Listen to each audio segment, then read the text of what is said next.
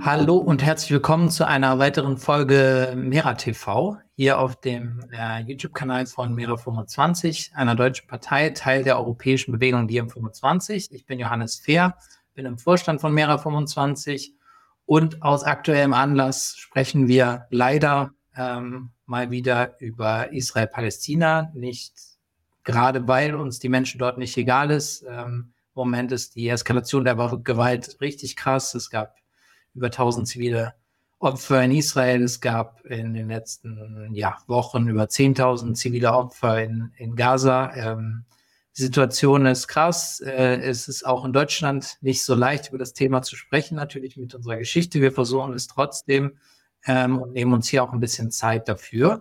Ähm, wir hatten in der letzten Folge äh, Wiener Probert von der jüdischen Stimme für gerechten Frieden in Nahost zu Gast. Ähm, und heute ähm, haben wir versucht, mal so eine palästinensische Stimme dazu zu bekommen ähm, und wollen das Format dann auch noch gerne weiterführen mit verschiedenen Stimmen. Ähm, und äh, wenn ihr da draußen zu Kommentare habt, ähm, dann schreibt die ja gerne in die äh, Kommentare oder Fragen oder ehrliche Anmerkungen und wir versuchen das dann in den nächsten Folgen auch aufzunehmen. Ähm, aber genau, genug der Vorrede. Erstmal herzlich willkommen an Jules El Khatib. Ähm, danke, dass du dir die Zeit genommen hast. Äh, Jules ist sowohl ja, palästinensische Stimme sozusagen, äh, zumindest heute, und aber auch israelischer Staatsbürger. Ähm, und wir freuen uns auf, äh, ja, dass du deine äh, Einsichten, Ansichten mit uns teilst. Äh, herzlich willkommen und ja, vielleicht magst du dich kurz vorstellen. Ja, danke dir, Johannes, für die Einladung. Äh, du hast schon gesagt, ich bin Palästinenser mit israelischer und deutscher Staatsbürgerschaft. Das liegt daran, dass die Familie meines Großvaters sozusagen als einziger von seinen Geschwistern, als die Nakba stattfand, also die historische Katastrophe der Palästinenser, die begann 1947 mit insgesamt 700.000 Vertriebenen, wurde das Dorf aus dem wir kommen, zerstört ähm, von Milizen. Die Geschwister meines Opas sind alle Richtung Gaza geflohen oder fast alle, ein Teil dann von da aus weiter äh, nach Ägypten, äh, in die Emirate, Saudi-Arabien und so weiter. Nur mein Opa ist in den Norden geflohen mit seinen Kindern, beziehungsweise mit ähm, zwei von drei Kindern, weil ein Kind, als das Dorf angegriffen wurde, war bei den Nachbarn und die haben es gerettet, aber dadurch ist es im Libanon, weswegen das die Tante nie wieder gesehen haben. Und da war mein Papa noch nicht geboren, also es waren die ältesten drei. Die sind in den Norden geflohen, in Richtung Nazareth und da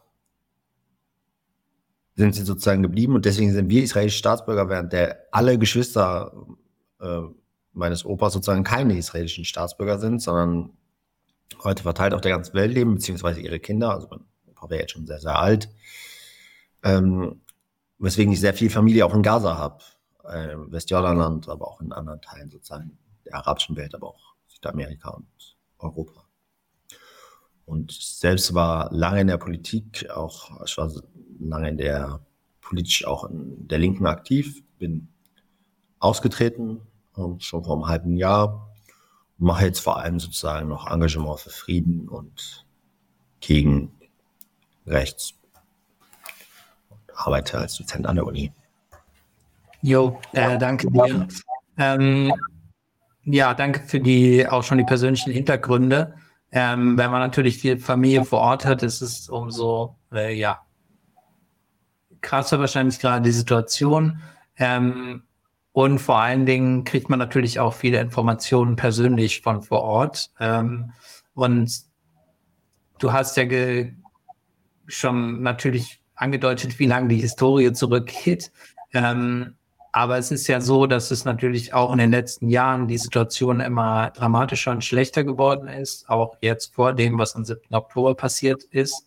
Und ja, ich würde dich fragen zu Anfang mal, ähm, wie du die Situation auch ja in, in, den letzten wenigen Jahren, in den letzten Monaten gesehen hast, ähm, ja in Israel, in Palästina, äh, im ganzen Gebiet vor allen Dingen natürlich die Lebenssituation der Menschen. Ja, in Israel haben wir die rechteste Regierung aller Zeiten. Also Ende letzten Jahres wurde gewählt. Israel wählt ja sehr, sehr oft neu, weil die Koalitionen platzen. Und es gab Neuwahlen. Da hat Netanyahu gewonnen, der sozusagen rechtskonservativ ist, also in Deutschland sich eindeutig rechts der CSU und CDU befinden würde, sozusagen im rechtspopulistischen Spektrum. Ein Gegner der Zwei-Staaten-Lösung, Gegner äh, von friedlichen Lösungen. Alle Parteien, die mit ihm in der Koalition sind, sind aber rechts von ihm. Also das ist wichtig sozusagen zu wissen. In dieser rechten Koalition ist Netanyahu die am wenigsten rechte Stimme, also seine Partei, die Likud. Da drin sind noch zwei ultraorthodoxe Parteien, also Parteien, die einen religiösen Background haben. Die sind einmal eine orthodoxe Partei der europäischen, also mehrheitlich von europäischen Jüdinnen und Juden gewählt wird. Ähm, das orthodoxe Tora-Judentum heißt die Partei, auf Deutsch übersetzt. Und dann die Shahs-Partei, die wird vor allem von orthodoxen arabischen Jüdinnen und Juden gewählt. Die sind sozialstaatlich eher sozialdemokratisch, aber in allen anderen Fragen auch rechts. Und dann sind die religiösen Zionisten da dran, der zweitstärkste Partei der Koalition nach dem Likud. Und das ist eine faschistische Partei. Sehr offen. Sie sagen es auch selber. Also ihr, ähm, einer ihrer Minister hat gesagt, er ist ein homophober Faschist. So, das ist seine Selbstbeschreibung, hat er im Fernsehen gesagt. Und daher man, die lehnen jegliche Zwei-Staaten-Lösung von Grund herauf ab, tun alle Parteien der Koalition. Schaas wackelt manchmal ein bisschen. Aber ja, das die religiösen Zionisten, Teile des Likuds, Teile des orthodoxen Tora-Judentums, also als Partei, ähm,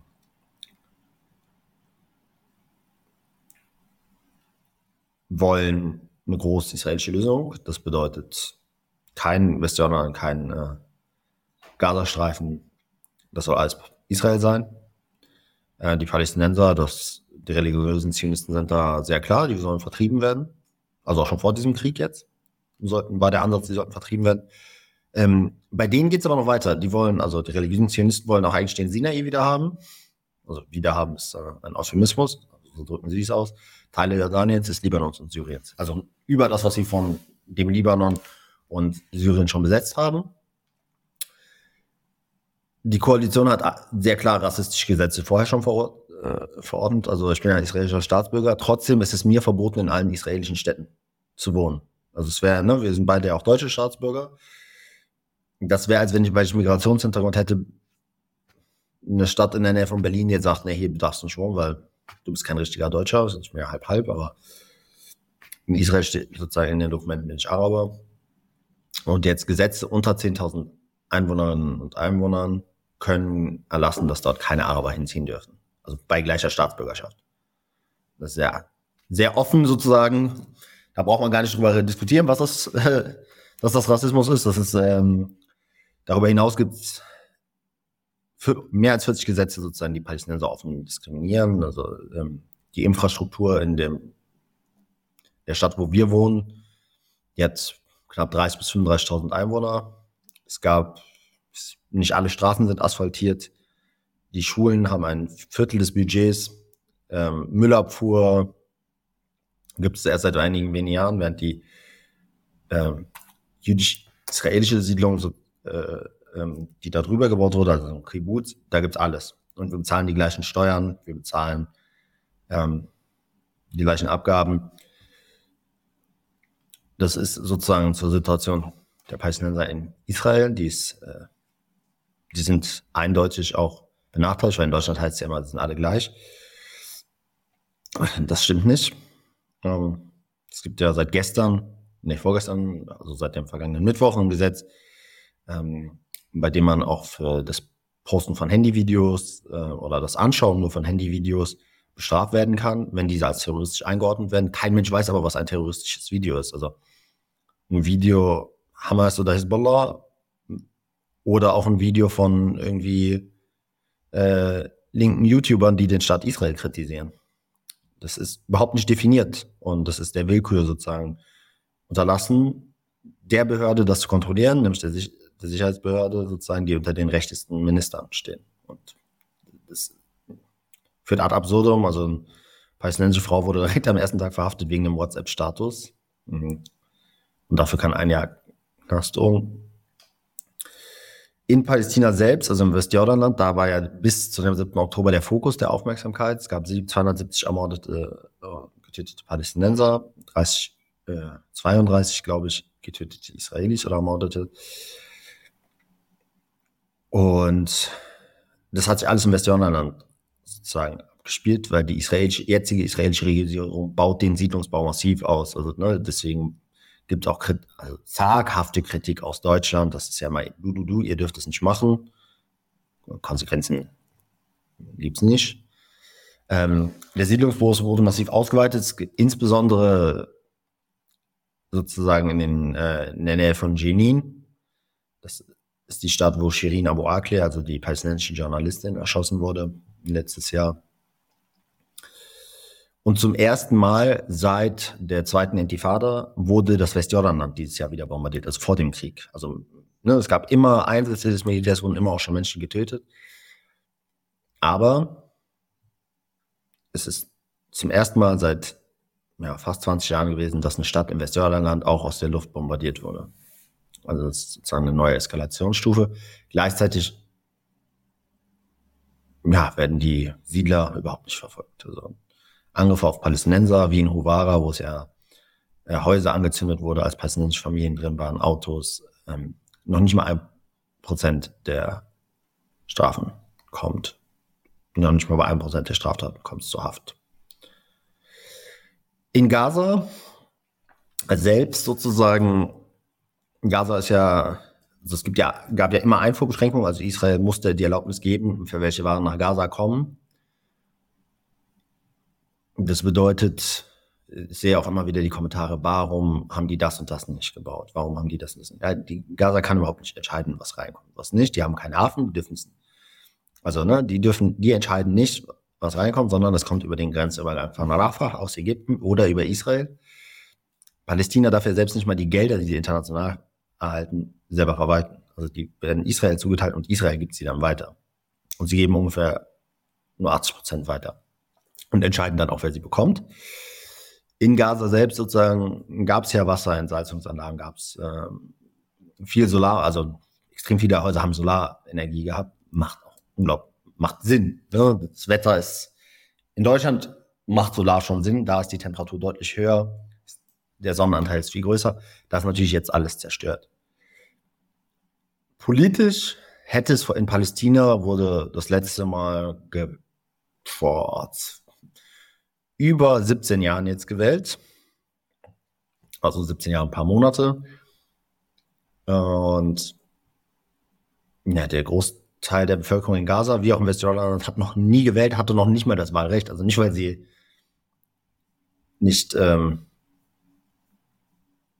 wählen wollten damals, sondern weil sie damals noch nicht im Alter waren, dass sie nicht wählen konnten oder nicht geboren waren. Also die palästinensische Bevölkerung ist sehr jung die letzten Wahlen hätten eigentlich 2021 stattfinden sollen. Gaza und das Westjordanland hätten wählen dürfen, aber die Bevölkerung aus Jerusalem, was nach den Verträgen von Oslo zwischen Rabin und Arafat äh, palästinensische Hauptstadt werden sollte und Westjerusalem israelische. Israel hat dann keine Erlaubnis gegeben zu wählen. Sie geben ihnen keine israelischen Pässe, aber sie geben ihnen auch nicht das Wahlrecht, um Palästina zu wählen. Das hat Abbas sozusagen, deswegen hat die Autonomiebehörde unter Abbas Führung, also von der Fatah, die ist formell sozialdemokratisch, als Grund genommen, um zu sagen, die Wahlen finden nicht statt.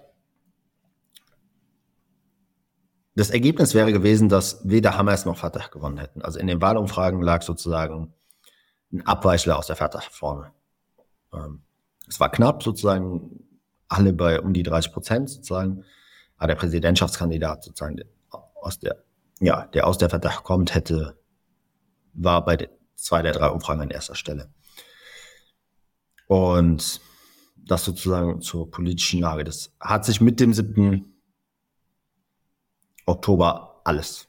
Genau, ähm, danke erstmal für die Zusammenfassung, äh, weil eines der Dinge in Deutschland ist ja, dass sozusagen für Leute, die sich mit dem Thema nicht regelmäßig beschäftigen und auch leider von unseren Medien jetzt, sage ich mal, äh, immer nur auszugsweise ähm, äh, informiert werden, ähm, zumindest von den, den großen Medien, die, die auch ja, viel, viel Einfluss haben auf die, auf die Köpfe in unserem Land. Ähm, ist jetzt sozusagen der, der, die ganze Eskalation und der Konflikt wieder mit dem 7. Oktober hat er sozusagen angefangen. Ähm, Und es war natürlich auch ja einfach eine, eine schreckliche Eskalation der Gewalt und äh, super verurteilenswürdige ähm, Geschehnisse, die man dann ja dort leider sehen musste, ähm, über die natürlich auch berichtet werden muss. Ähm, wie hast du das wahrgenommen ähm, und was ist seitdem sozusagen passiert? Ja, am 7.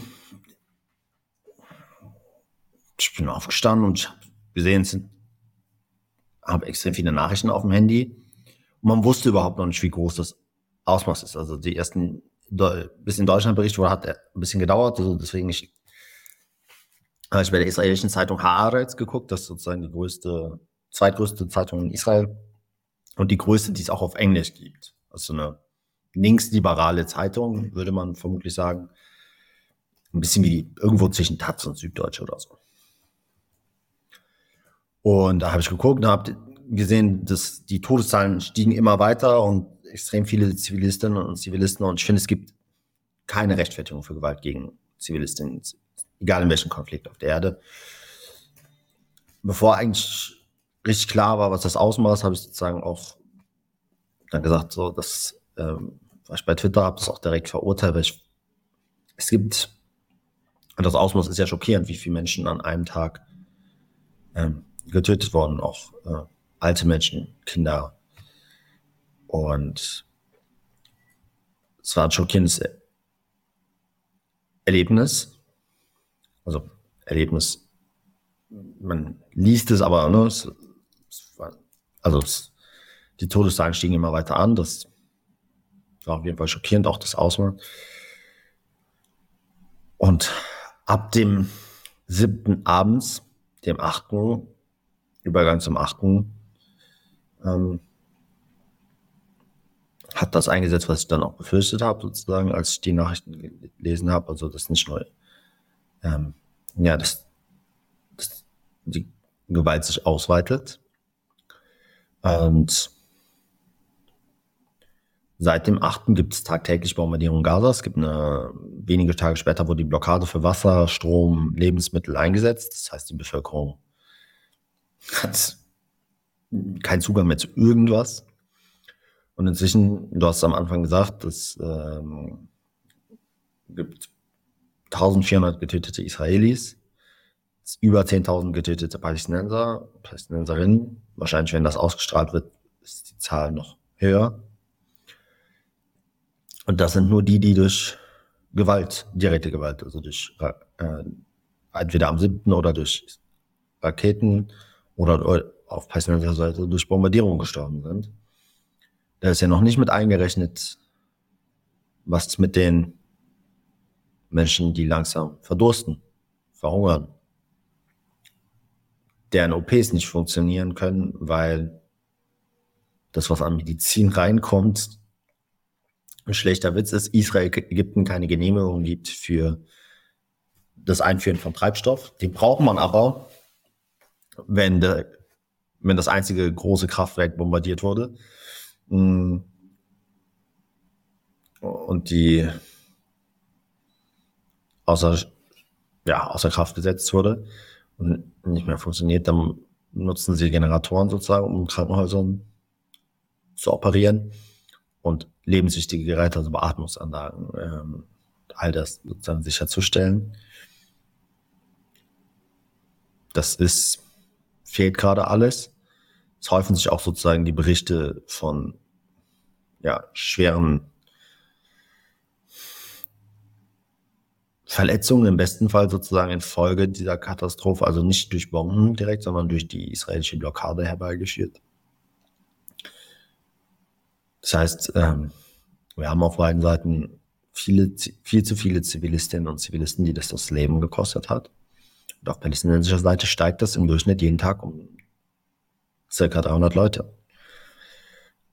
Und das, das Schockierendste finde ich eigentlich, dass wir gerade immer mehr Operationen haben, also wo Mütter Kinder bekommen sollten oder Kinder bekommen. Und aufgrund von fehlender Medizin sterben die. Und es wäre so einfach, das reinzulassen. Die Trucks stehen ja an der Grenze von Rafah. Sie dürfen nicht rein. Und es gibt keine Geräte, kein Strom, um da irgendwas zu ordnen. Das heißt, man hat in einer Situation, wo die Mütter oder die Kinder die Geburt nicht mehr überleben. Das haben wir in Deutschland sowas auch glücklicherweise quasi fast auf null reduziert, außer bei schweren Geburtsfehlern. In Gaza steigt es gerade rasant an. Über, es ist schwierig sozusagen auf palästinensischer Seite über ein Ergebnis, ein Erlebnis zu reden, was besonders schockierend ist, weil es sind so viele. Also meine Familie hätte selber auch Familienmitglieder verloren. Ich kenne keine palästinensische Familie, die Mitglieder in Gaza hat, die keine Familie verloren hat. Also man muss sich das vorstellen, 11, 10 bis 11.000 Leute sind gestorben, das sind 0,5 Prozent der Bevölkerung. Und dass man eine Großcousine oder eine Großcousine hat, die das nicht überlebt hat, ist mindestens eine, ist quasi in jeder Familie irgendwo der Fall. Und militärisch geht es jetzt weiter. Jetzt hat man eine vier Stunden Feuerpause verabschiedet. Ich weiß nicht, was ich dazu sagen soll. Das ist ein Witz. Eine, eine Freundin von mir, die Familie ihres äh, Vaters, die ist ja 25. Ähm, da sind 25 Menschen gestorben. Hätte es gestern den Waffenstillstand gegeben, den der eigentlich verabredet war, den dann Netanyahu aber zurückgezogen hat, vermutlich auf Druck seiner rechten Koalitionspartner. Also seit dem 7. ist noch eine rechtskonservative Partei reingekommen, die ein bisschen, die nicht ganz so rechts ist wie der Likud, also die im wenigsten radikalste Partei. Ähm, hätte es den gegeben, hätten sie vermutlich überlebt. Und vier Stunden Feuerpause, ich weiß nicht, was ich sagen soll. Da kann man ja. Genau, also ähm, es ist einfach nur krass. Es ist vor allen Dingen natürlich auch krass in Zeiten von Social Media, weil man ja im Prinzip zugucken kann. Also ich kann es auf der einen Seite eigentlich keinem empfehlen, sich die ganzen Bilder anzugucken. Auf der anderen Seite, wenn man wissen will, was passiert, kann man es herausfinden. Also über die Social Media ähm, Kanäle kann man ähm, diese Bilder äh, sehen. Ähm, bin mir gar nicht ganz sicher, ob es gut ist, aber ähm, auf der anderen Seite, ja, äh, einfach nur zuzugucken, sozusagen, wie das äh, ein paar Kilometer weiter in unserer, in unserer Zeit ähm, äh, sowas noch passieren kann und geschehen kann, ähm, ist, ist krass. Ähm, und äh, ja, ich muss auch einmal persönlich sagen, weil du hast gerade davon gesprochen, dass äh, in der EU hat die deutsche Regierung sich ja dafür eingesetzt, dass die EU keine Feuerpause Einzahl fordert, sondern Feuerpausen, weil Feuerpause würde zu sehr nach Waffenstillstand klingen. Ähm, also es ist auch ein absolutes Versagen jeglicher ja, Menschlichkeit und ähm, Arbeit für irgendeine Art der, der, der friedlichen Zusammenkunft oder der friedlichen Zukunft ähm, und der Verhinderung von ja, Vertreibung, ethnischer Säuberung, die Töten von sehr, sehr vielen äh, Menschen. Das, das passiert gerade. Ähm, trotzdem und anders als in anderen Konflikten ist unsere Regierung in diesem Fall im Moment sozusagen Verbündeter von denjenigen, die gerade dieses äh, Töten vorantreiben. Ähm, ja, was was denkst du, sollte eigentlich passieren ähm, stattdessen? Äh, wofür denkst du, sollte sich die Bundesregierung einsetzen? Ja, Waffenstillstand sofort, also besser gestern als heute und besser heute als morgen. Waffenstillstand, weil es ja manche auch auf Social Media nicht kapieren, bedeutet keine Raketen, keine Bombenzeichen. Relativ einfach, das Wort sagt es, Waffen stehen still. Freilassung der Geiseln und der Gefangenen, also der Gefangenen wie auch der palästinensischen Kinder in israelischen Gefängnissen. Also, und eine sofortige Aufhebung der Blockade. Also Gaza liegt komplett am Boden. So. Es gibt, alles muss rein. Alles muss jetzt importiert werden. Steine, äh, Lebensmittel, Strom, also ne, Treibstoff und Strom. Alles muss rein. Also die Blockade muss sofort aufgehoben werden. Das tut die Bundesregierung nicht. Du hast ja selber gesagt, man wollte nicht mal eine Feuerpause, sondern wollte Feuerpausen für ein paar Stunden, das, was wir jetzt haben. Und das, ich hätte das nie, nie gedacht. Selbst die beiden Regierungen geht weiter. Also die haben ja mit Israel über einen dreitägigen Waffenstillstand, also eine lange Feuerpause verhandelt. Und Und Deutschland will nur Feuerpausen, ein paar Stunden, in denen die Menschen da nicht fürchten müssen, dass sie bombardiert werden. Es würden vier Stunden Sicherheit, 20 Stunden Angst am Tag ausgleichen. Ich finde es absurd. Ich finde, Deutschland hat mit unter allen großen und wichtigen, ich will jetzt nicht Länder in ihrer Bedeutung ranken, aber ne, Deutschland ist natürlich eine einflussreichere Stimme, als was Liechtenstein ist. Unter all diesen Ländern hat Deutschland mit den schlimmsten Stand überhaupt. Und das hätte man sich überhaupt nicht vorstellen können, weil, also, für uns hier war das klar, aber in der arabischen Welt hat Deutschland eigentlich immer ein sehr gutes Standing gehabt. Also, anders als ähm, Großbritannien, Frankreich, die USA hat man sich ja in Kriegen vor Ort selber immer zurückgehalten. Also, ne, es gab in den, man hatte keine Truppen im Irak, ähm, man hat in Algerien kein Massaker verübt, so wie es die Franzosen getan haben. Das heißt sozusagen, das Standing war eigentlich besser. Und jetzt ist der, also jetzt ist wirklich kaum ein Land, was sich so furchtbar positioniert. Und all diese Dinge, die ich gerade genannt habe, wären nur Minimalpositionen, nur um das Leid jetzt zu beenden und jetzt dafür zu sorgen, dass die Familien in Israel, die nicht wissen, ob ihre Familienmitglieder leben, die Geiseln sind, Sicherheit bekommen und die Familie in Gaza hat Luft zum Atmen. Zeit, in der sie mal schlafen können. Also wir schlafen ja hier schon nicht, weil wir, jede, weil wir Angst haben, sozusagen die Nachrichten zu sehen und zu verpassen, dass was, ob irgendwas Schlimmes passiert und uns äh, und die Menschen dort schlafen nicht, weil sie die Bomben haben. So und das ist überhaupt nicht vergleichbar sozusagen. Das hätte den Luft verschafft. Das wären sozusagen die Minimalforderungen. Ähm, aber Deutschlands Außenpolitik ist eine Katastrophe. Es ist eine reine Katastrophe. So, es es gibt, ich brauche keinen Tweet unserer Außenministerin, der sagt, ja, die Zivilisten, Situation der Zivilisten in Gaza ist schlimm. Ja, weiß ich, weiß jeder. Jeder, der die Bilder sieht, weiß, das ist schlimm. Sie ist Außenministerin des bevölkerungsreichsten, wirtschaftlich stärksten europäischen Landes. Würde sie was tun wollen, könnte sie es tun. Sie könnte Druck aufbauen. Ähm, Tut sie aber nicht. Also dieses mit den Feuerpausen ist, ist das passendste Beispiel, aber auch was sind, was sind die Folgen jetzt dessen? Europa hat sich die letzten Jahre nicht interessiert für den Nahen Osten. Der Einfluss ist eingebüßt worden. Das übernehmen andere Staaten jetzt. Man hätte sagen können, man redet über einen Friedensvertrag. Man macht Druck, damit die Siedler sich, äh, äh, damit der Siedlungsbau endet. So, und aus anderen europäischen Ländern wird der Druck lauter. Belgien fordert äh, äh, Sanktionierung von Siedlungsprodukten. Irland auch.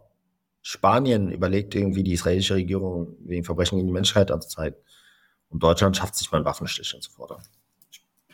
Es geht mir nicht darum, irgendwie zu bewerten, was jetzt die beste Antwort ist. Aber man kann sagen, dass die deutsche Antwort mit die schlechteste ist. Also, weil sie zeugt von komplette Einseitigkeit in diesem Konflikt. Sie zeugt von Empathielosigkeit gegenüber der palästinensischen Bevölkerung. Und sie zeugt davon, dass es nicht um Menschenrechte geht. Also die Regierung ist ja angetreten mit feministischer, menschenrechtsbasierter Außenpolitik. Sollen Sie mir erklären, wo das Abschalten von Strom, das nicht reinlassen von Medikamenten, eine Positionierung gegen einen Waffenstillstand, wie das mit Menschenrechten vereinbar ist. Ich habe noch keine Erklärung gehört. Ähm, und dann zu sagen, ja, die, wir vertrauen den Zahlen aus Gaza nicht, das haben sie ja bei der Pressekonferenz letzte Woche getan. Okay, dann sind nicht 10.000 Palästinenser gestorben, 9.000. Besser? Bisschen besser. Ändert aber nichts. Wollen wir warten, bis es dann in der Rechnung 10.000 sind? Also, ob es jetzt abgesehen davon, dass die Abweichung der Zahlen in den letzten Konflikten zwischen 2 und 4 Prozent lag, würde es nicht allzu viel ändern, ob es 10.000 oder 9.000 sind, sondern die Forderung wäre weitgehend gleich.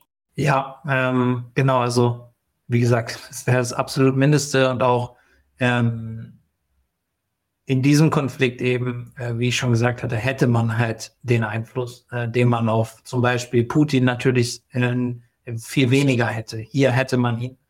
Ähm, und ja, es ist absolut unverein, unverantwortlich und Ähm, selbst die Forderung eines Waffenstillstands wird ja sozusagen, man wird ja dafür äh, äh, attackiert. Wir positionieren uns ja auch so und ähm, es ist äh, abstrus äh, auf jeden Fall. Ich äh, verstehe auch manchmal gar nicht mehr, in was für einer Realität äh, wir eigentlich leben. Äh, ich wollte auch noch mal sagen zu den Opferzahlen. Ähm, wir hatten einen äh, Post der Zeitung Zeit ein bisschen hops genommen wo sie äh, einen Post gemacht haben, wo sie vorne dran geschrieben haben, man kann den Zahlen der Opfer, ähm, die die Hamas veröffentlicht oder die Hamas geführte Regierung, das Gesundheitsministerium in, in Gaza veröffentlicht, nicht misstrauen und haben dann im selben Post, in derselben Story hinten dran ähm, eine Expertin befragt, wie es denn in der Vergangenheit war, wo eben genau diese ganz geringe Ab ähm, ja, Abweichung in der Vergangenheit von Zahlen ähm, die UN dann nachgeprüft hat, ähm, ja, dass die, dass die Zahlen eben in der Vergangenheit verlässlich waren, wie dann die Zeit sozusagen zu dieser Überschrift kommen konnte im selben Post, ist absolut auch da unverantwortlicher Journalismus, genauso wie auch ja über die schon eindeutig begangenen Kriegsverbrechen der israelischen Armee einfach ähm, nicht berichtet wird. Und klar, es gibt auch streitbare Fälle, wo es vielleicht die Nachweise nicht gibt, aber es gibt äh, ja diese Bombardierungen von Flüchtlingslagern zum Beispiel oder auch das, was du gesagt hast, die Entmenschlichung ähm, äh, der Leute, das Abschalten dieser ganzen ähm, ja, Strom, Strom, Lebensmittel, Medikamente. Ähm, genau, wenn man, wenn man will, kann man sich das alles reinziehen. Es gibt auch diese Interviews mit Mitarbeitern, amerikanischen, europäischen Mitarbeitern von, ja, äh, von medizinisch helfenden Organisationen. Ähm, wenn man will, kann man sich das angucken und kann das Ausmaß des Elends sehen. Ähm, du hast schon genau gesagt, was eigentlich ähm, passieren müsste. Ich wollte es trotzdem dich nochmal sagen lassen, weil es ist zwar eigentlich natürlich selbstverständlich, aber leider auch gerade wiederum nicht. Deshalb sollten wir darüber reden. Ähm, Jetzt ist es natürlich auch so, dass wenn man sich in Deutschland abweichend von der Regierungspolitik für solche Sachen einsetzt, dass das auch nicht ganz einfach ist, leider. Äh, gerade am Anfang wurden Demonstrationen sogar verboten, ähm, sogar von äh, ja, jüdischen progressiven ähm, äh, Organisationen. Das hatten wir im letzten Interview mit Wieland. Ähm, wie ist es dir da ergangen? Was sind deine Erfahrungen der letzten Wochen, was das angeht? Sozusagen die Organisation für Solidarität äh, mit den Menschen vor Ort äh, in Deutschland? Ja, ich glaube, am schlimmsten war es in Berlin. Im NRW wurde fast nichts. Also es gab ein paar Versuche, was abzusagen. Das ist aber jeweils gescheitert vor Gericht. Das ist tatsächlich am stärksten Berliner Phänomen. Aber die Einseitigkeit ist doch faszinierend. Also wir haben Situationen, wo Kerzen im Andenken an die Gestorbenen ausgetreten werden in der Polizei, wo Jüdinnen und Juden, die sich für Palästina einsetzen, nicht demonstrieren dürfen. Jetzt muss man ja erstmal auf die Idee kommen, dass jüdischen Linken in Deutschland, die für ein Ende der Bombardierung Gazas protestieren, dass denen von deutschen Politikern konservativer oder rechter Parteien Antisemitismus unterstellt wird. Das ist ja das ist auf so vielen Ebenen absurd, das lässt sich kaum noch nachvollziehen. Und gleichzeitig haben wir, ich fand die Bundestagsdebatte schrecklich. Also keine Partei fand es notwendig, in dieser Bundestagsdebatte, in der die Fraktionsvorsitzenden geredet haben, palästinensische Opfer zu benennen, Waffenstillstand zu fordern. Ich finde das wirklich, wirklich gruselig. Das ist auch in keinem anderen Land so. Also nicht in Großbritannien, nicht in Frankreich, nicht in den USA. Überall gibt es Stimmen in den Parlamenten, die sich äußern. Ähm, das kommt jetzt in Deutschland, gibt es einzelne Abgeordnete sozusagen aus dem linken Spektrum, die sich äußern, aber das sind auch nicht die Fraktionsvorsitzenden im Bundestag. Und aus der Regierung kommt rein gar nichts, das ist wirklich Totalausfall. Gleichzeitig ähm, werden, wird an Schulen sozusagen über den 7. Oktober auch unterrichtet, was ich richtig finde und das darüber aufzuklären, über die Verbrechen dahergegangen wird, dass ähm, die Bombardierung Gazas, die Entmenschlichung von Palästinenserinnen und Palästinensern spielt aber keine Rolle. Es wird nicht mal kritisch behandelt, dass israelische Minister äh, sagen, im Gaza gibt es keine Zivilisten. Selbst Kinder sind schuldig. Äh, wenn dem Präsident sozusagen der als gemäßigt wahrgenommen wird. Also nicht Netanyahu der Ministerpräsident, sondern Herzog der Präsident sagt, ähm, man muss Gaza dem Erdboden platt machen. Das wird alles nicht thematisiert. Man müsste sich vorstellen, diese Äußerungen kämen aus einem anderen Land, mit dem Deutschland geopolitisch ja, auf äh, Kriegsfuß wäre, dann wäre, das eine ganz andere Debatte. Aber Israel wird es nicht behandeln. Also das heißt, wir haben das im Bildungssystem, wir haben das in der Sicherheitspolitik. Hm. Gestern hat äh, der Bundespräsident gesagt, alle Araber müssten sich jetzt distanzieren. Alle Araber in ganz Deutschland. Ich habe noch nicht herausgefunden, was der Tunesier oder äh, der Marokkaner ähm, damit zu tun haben soll. Also die sind geografisch Marokko weiter weg als äh, Deutschland. Also sie, von München nach Gaza ist näher als von äh, Rabat. Ähm, er selber hat es aber nicht geschafft, ähm, mal irgendwie die Bombardierung Gazas zu verurteilen. Also es wird nur von einer Seite gefordert, dass man sich distanziert und schließt, ich lehne Gewalt immer ab. Aber warum tut man das nicht, warum lehnt man das nicht bei beiden Seiten ab? Es ist sehr augenscheinlich, dass sozusagen die deutsche Innenpolitik Palästinenserinnen und Palästinenser nicht ernst nimmt, dass es egal ist, sozusagen, ob man die Menschen verliert. Und man merkt ja auch, die Wut, sozusagen die Enttäuschung über diese sehr, sehr einseitige deutsche Politik steigt ja von Woche zu Woche. Und die steigt nicht nur unter Menschen mit arabischem Background, nicht nur unter Menschen aus muslimischen Communities, die steigt auch in der deutschen, also in der Bevölkerung mit, äh, die keinen Migrationshintergrund haben, die christlich sind, atheistisch ähm, oder irgendeiner anderen Religion angehören. Es nimmt zu. Also auf den Demonstrationen steigt der Anteil deutlich, weil die Bilder aus Gaza so unerträglich sind. Die Bilder von Kindern,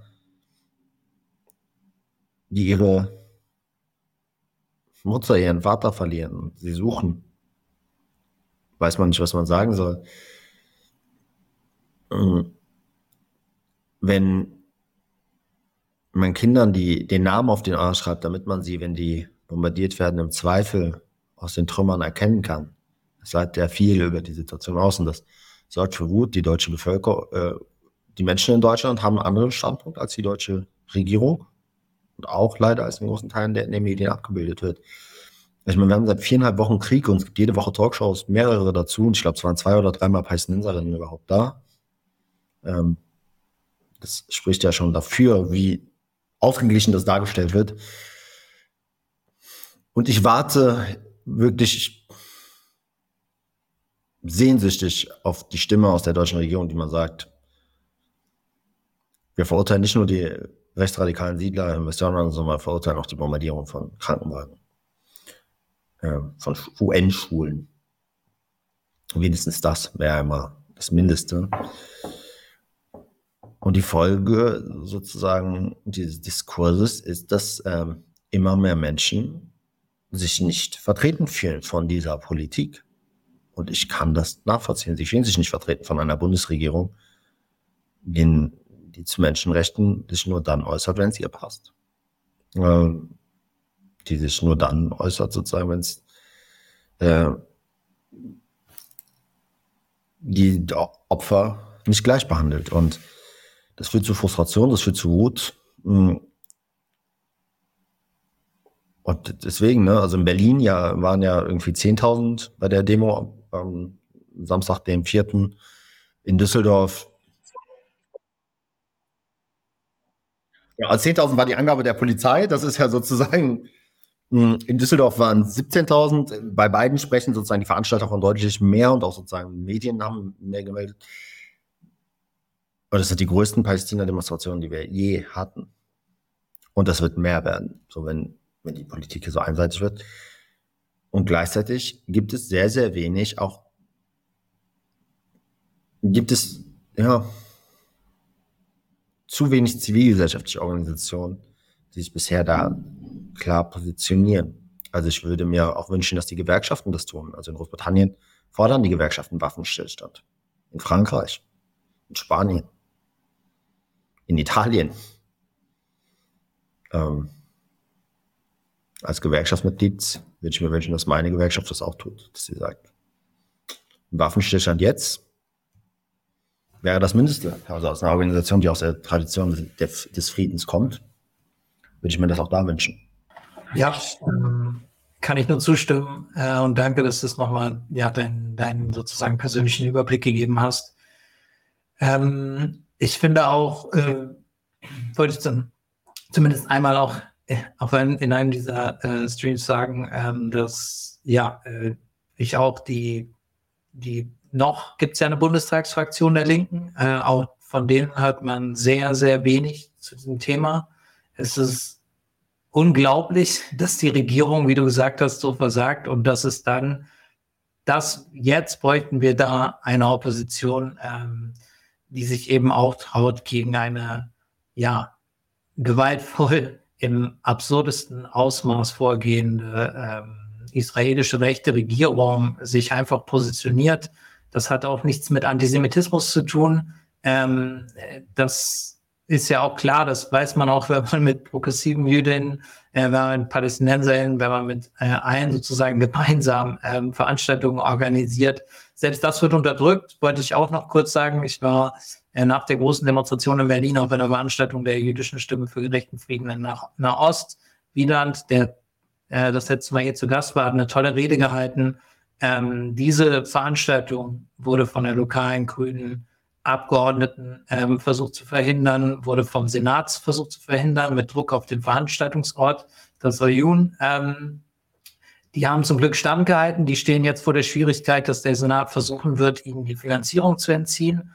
Also selbst diese gemeinsam organisierten auf einer Bühne ähm, Jüdinnen und PalästinenserInnen, AraberInnen, Israelis, äh, alle gemeinsam gegen die Gewalt und zwar jegliche Gewalt ähm, und die Beendigung. Ähm, das soll sozusagen in Deutschland nicht stattfinden. Das, was eigentlich gerade am nötigsten wäre, ist ein ja, absolutes Armutszeugnis. Ich werde in dem den offenen Brief des Union dieses Veranstaltungsorts auch hier im, im Chat äh, in der Videobeschreibung verlinken. Dann könnt ihr dort unterschreiben, wenn wir, wenn ihr die unterstützen wollt, weil die haben sich eben dafür eingesetzt, obwohl sie jetzt sozusagen in Gefahr stehen, ihre Finanzierung zu verlieren. Ähm, ja, genau. Also in dieser Situation muss, aber natürlich müssen die Leute natürlich äh, organisiert werden. Ähm, man kann sich ja auf keine etablierten Parteien leider verlassen. Ähm, wir positionieren uns da anders. Also generell, wenn Leute bei uns mitmachen wollen, ähm, sich zu dem Thema einsetzen wollen, dann seid ihr natürlich herzlich willkommen. Ähm, und vielleicht, Jules, kannst du auch noch mal sagen, was können Leute sonst noch machen? Ich weiß, dass du äh, wahrscheinlich auch Tag und Nacht ähm, da dabei bist, nicht nur in den Social Media, sondern auch im Real Life ähm, auf der Straße aktiv zu sein. Ähm, genau, was, was können Leute machen? Wie können sie ähm, ja, simple Forderungen nach einem Waffenstillstand ähm, unterstützen? Ja, also das, was du gesagt hast mit äh, auch der Linken im Parlament, teile ich. Ich war ja lange da, auch in äh, Position.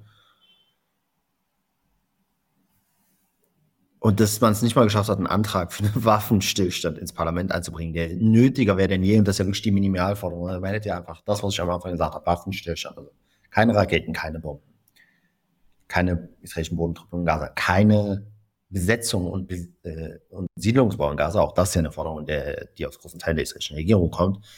Also keine Vertreibung der Palästinenserinnen, ähm, Freilassung der Geiseln, ähm, Ende der Blockade, und jetzt massive humanitäre Hilfe für den Gazastreifen. Das wären so einfache Forderungen, die hätte man so artikulieren können. Man hätte große Teile der Bevölkerung, die Mehrheit mitgenommen.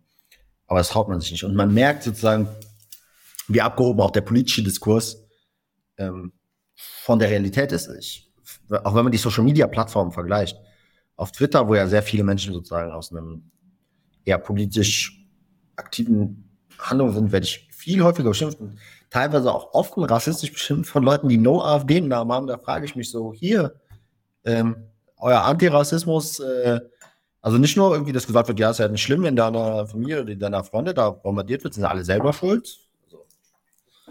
Also, äh, Familie hat nichts mit der Hamas zu tun, so wie ist sie selber schuld. Ähm, abgesehen davon gibt es auch keine Rechtfertigung für die Bombardierung von Zivilisten und Zivilisten.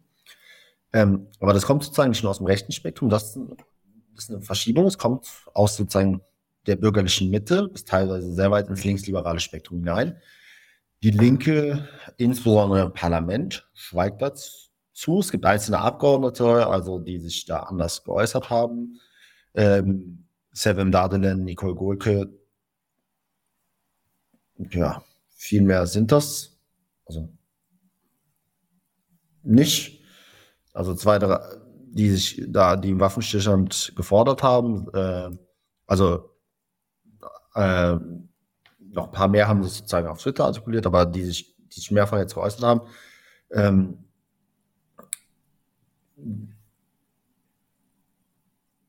und das ist so, das ist viel zu wenig.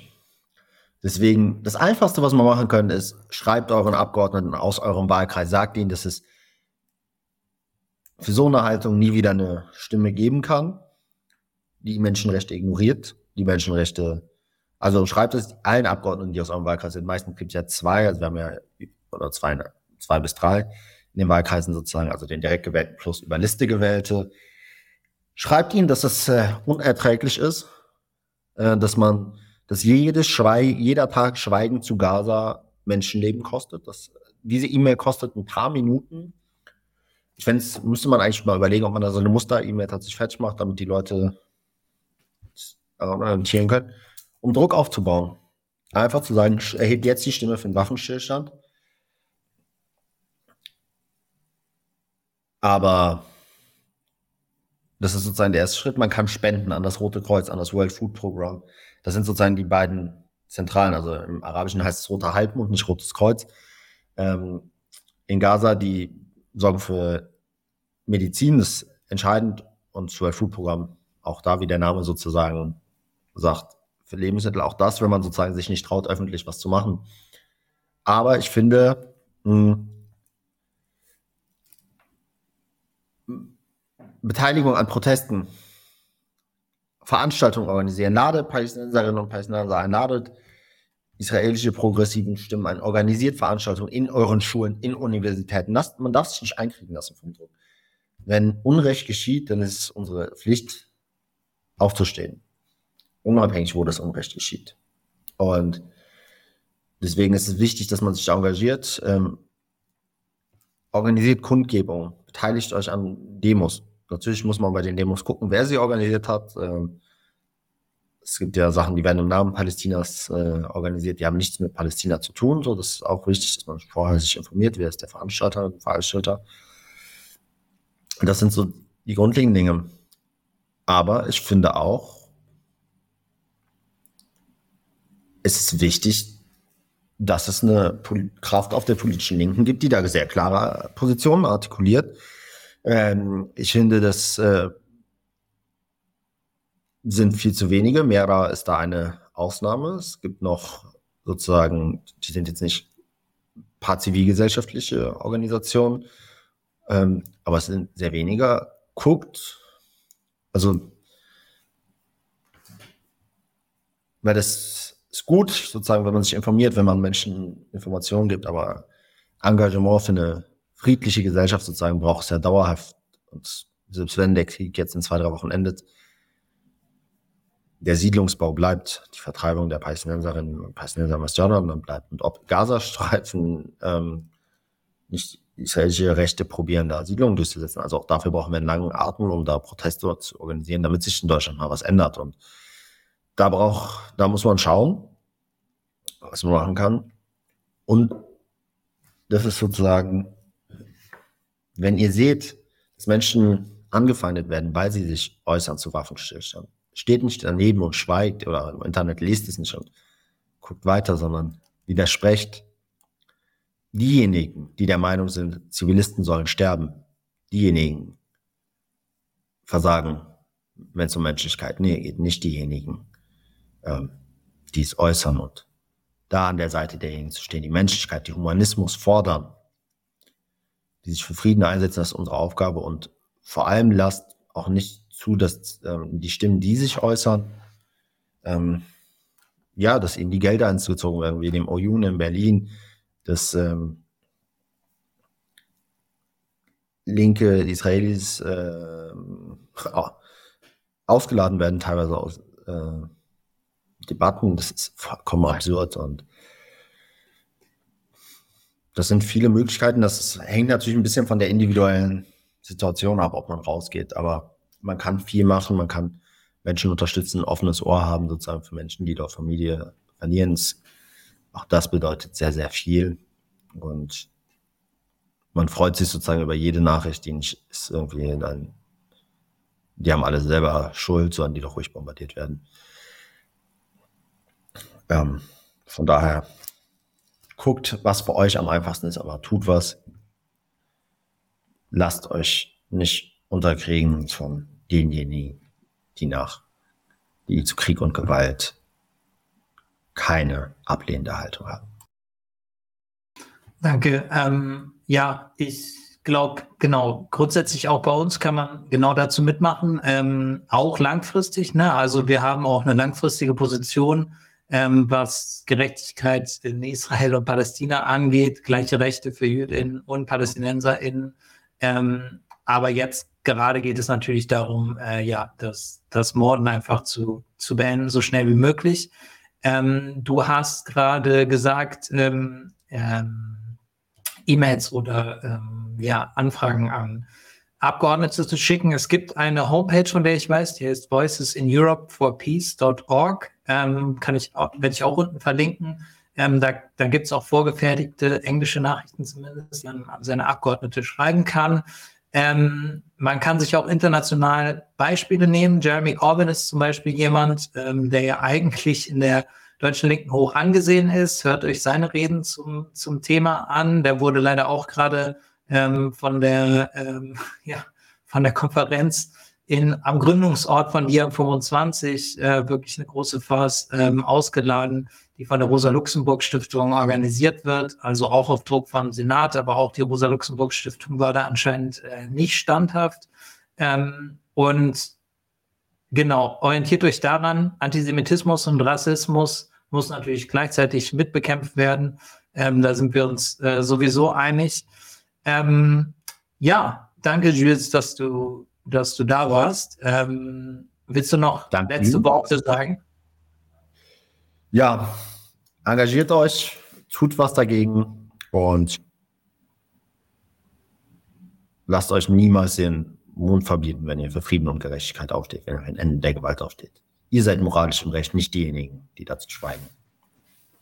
Danke. Genau. Ähm, kann ich nur 100% zustimmen. Ja, auch nochmal mein persönliches Mitgefühl für auch dich und alle anderen in Israel und Palästina, die gerade Freunde, Familie oder so verlieren, verloren haben. Ähm, genau, da sind wir an eurer Seite, obwohl es natürlich irgendwie nicht viel helfen wird, ähm, was den Schmerz angeht. Ähm, was ihr draußen ähm, machen könnt, wie gesagt, setzt euch ein. Falls ihr weitere Fragen habt, schreibt sie in die Kommentare. Und ähm, ja, äh, deshalb schließe ich hiermit sozusagen und danke Jules, danke euch fürs Zusehen und bis zum nächsten Mal. Ciao.